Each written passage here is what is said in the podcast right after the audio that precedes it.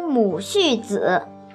赵胞之母被劫鲜卑，遥为其子，忠义母亏。东汉赵胞是辽西（今辽宁西部及河北东部）太守。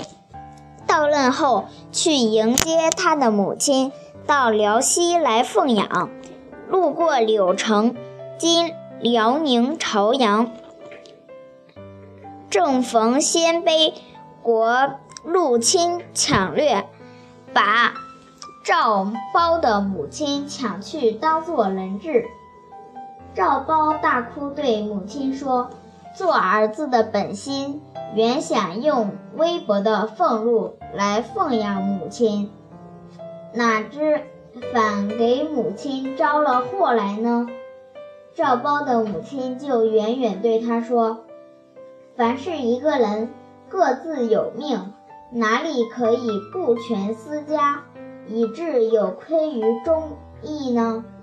难道你没听到王林的母亲对着汉朝史官用剑自杀，来兼顾儿子志气的故事吗？”